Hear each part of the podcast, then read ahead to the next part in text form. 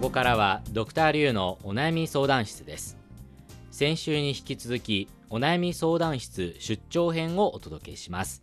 相談を聞くのはリュウエイと星和明ですお悩みを聞きに伺ったのは毎年夏と冬に行われている及川日本語特訓合宿の会場です全国から北京に集まった大学生たちはどんなお悩みを抱えているのでしょうかそれでは先週に続いて出張編中編をお聞きくださいどうぞ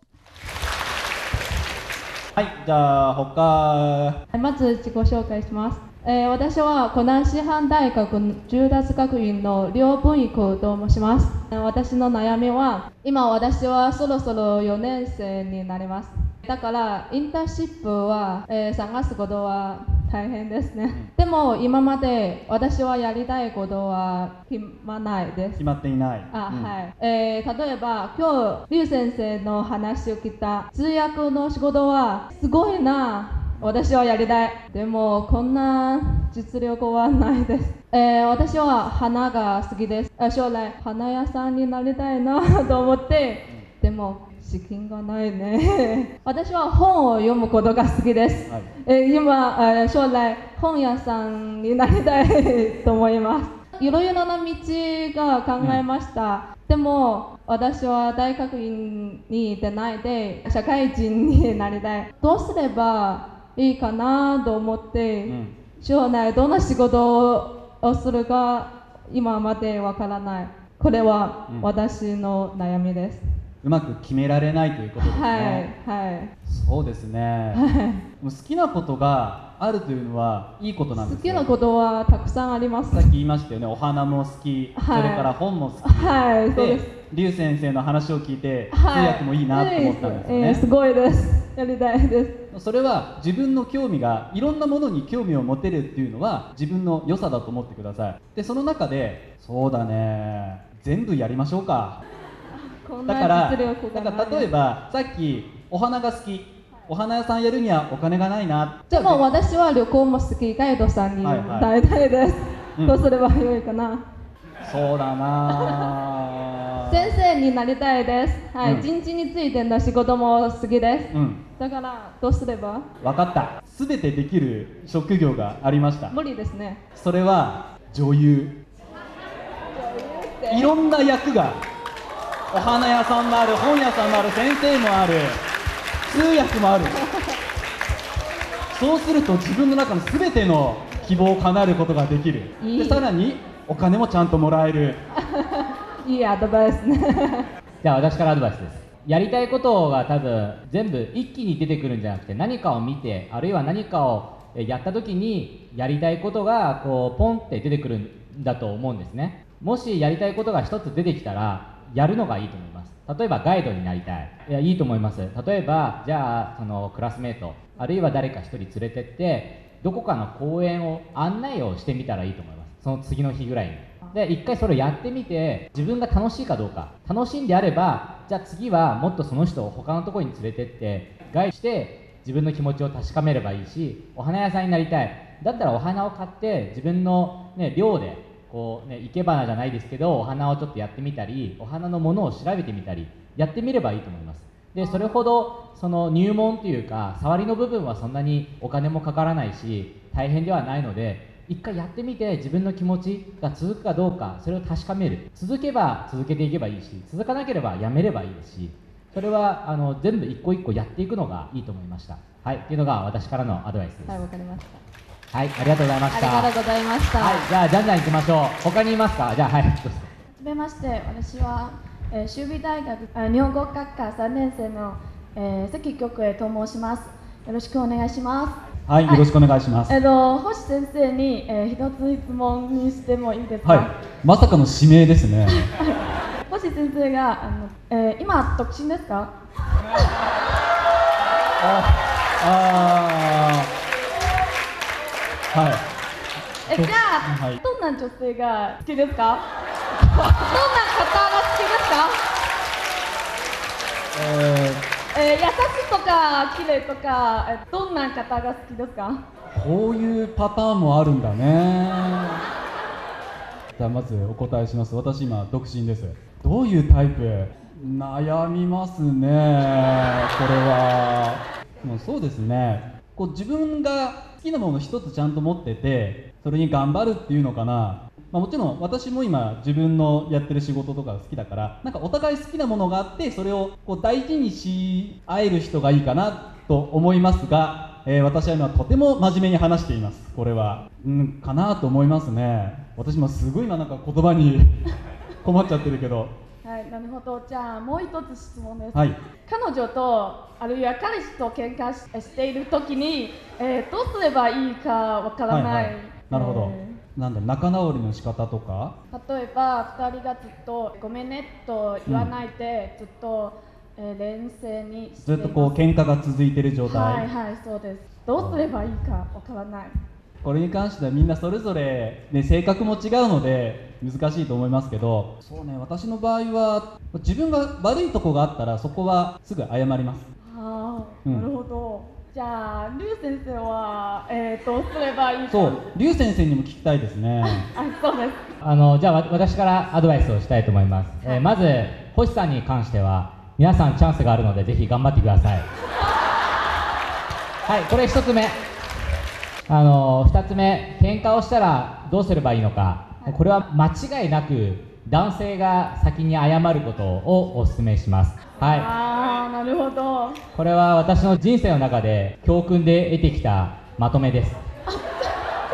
はい。っていうのが私のアドバイスです。はい、ありがとうございます。はい、じゃあ次に、あ、ごめんなさい、あのこちらの男性の方、お願いします。私あの中東理工大学日本語専攻2年生の大木と申します、はい。えーよろしくお願いいたします。よろしくお願いします。2つの質問がありますけどではまず星さんが大好きな恋愛についての問題が始めましょうか。はいどうぞ。私は今元彼女とあの別ればかりなんです、はい、5月19日で別れてしまいました。本当に最近ですね。今ああの2ヶ月を経って、はい。昔の甘かったことがずっと目の前で夫婦して夜になったらちょっと落ち着かないでなんかずっと悔しいです。涙も時々も出てきてしまいました。どうすればいいですか？私は今普通の生学に戻りたいです。なるほどずっともう頭の中にあるわけですねずっと考えてしまうんですね、はいじゃあ先じゃあ劉さんからいきましょうかじゃあ、私からのアドバイスです。お願いします私ももちろんそういう恋愛の経験はあります。付き合いをして別れてっていう。ただ私はこう考えるようにしました。誰かとお付き合いすること、これは、まあ、一つの機会、はい一つの出会い。まあ、一期一会というふうに言い方もありますが、はいはい終わったら終わったで、前を向いて歩いて、新しい出会いがあると思います。なので、もちろん彼女のことはもちろん忘れない、一つのいい思い出にちゃんとして、心の中にしまっておいて、これから新しい出会いがあるので、ね、そんな後ろばかりを向いて、新しい出会いなんて逃すのはもったいないじゃないですか、ね、前を向いて、せっかくこんなね、ハンサムで、ね、イケメンな男の子じゃないですか、あなたの目の前に今、これだけの女性がいるんですよ。それが目に入りませんか？はい、ということで、これからぜひ前を向いて、はい。はい、新しい出会いを大切にしてください。はいありがとうございます。そうですね。付き合ってる間ははい。楽しい思い出っていっぱいありましたよね。はい。595日ですから。あー。でその中でと自分が知らなかったものとか自分はい。こんなことが楽しかったんだっていう瞬間もいっぱいあったと思います。はいだそういう経験ができたことは自分にとっての財産です。だからこれから前に向いたらまた新しい人に出会ったり新しい景色が続いていきます。あとは、まあ、今こう考えて辛いなって思いますよね。はい。もうだったらそのもう考えてる間はもうずっともう勉強のことだけ集中してずっと勉強して、はい、この2ヶ月はいいつもこのようにねやってきました、うん。でも今は大変疲れました。もうできるだけあの星さんのようにあのしします。できるだけ頑張ります。大丈夫です。あのまだまだこれからいろんな出会いがあります、はい。もちろん今はもう生傷の状態だとは思いますけれども、はい。でも本当にあの今の経験とか辛い経験ってどっかでまたいいことで活用できる生きる経験になりますのではい。だ今の気持ちは忘れないでこれからいろんな体験をしていってください。はいわかりました、はい。ありがとうございます。ありがとうございます。すみませんもう一つあともう一つ。あの私は内向的な性格を持っている人です。今及川先生の特訓班に来て以前よりずっと性的な人になったと思います。しかし特訓班が終わって学校に戻ったらまた昔のようになるかもしれません。では一体どうやって構文的に荒げますか？性格についてははい。経験で変わります。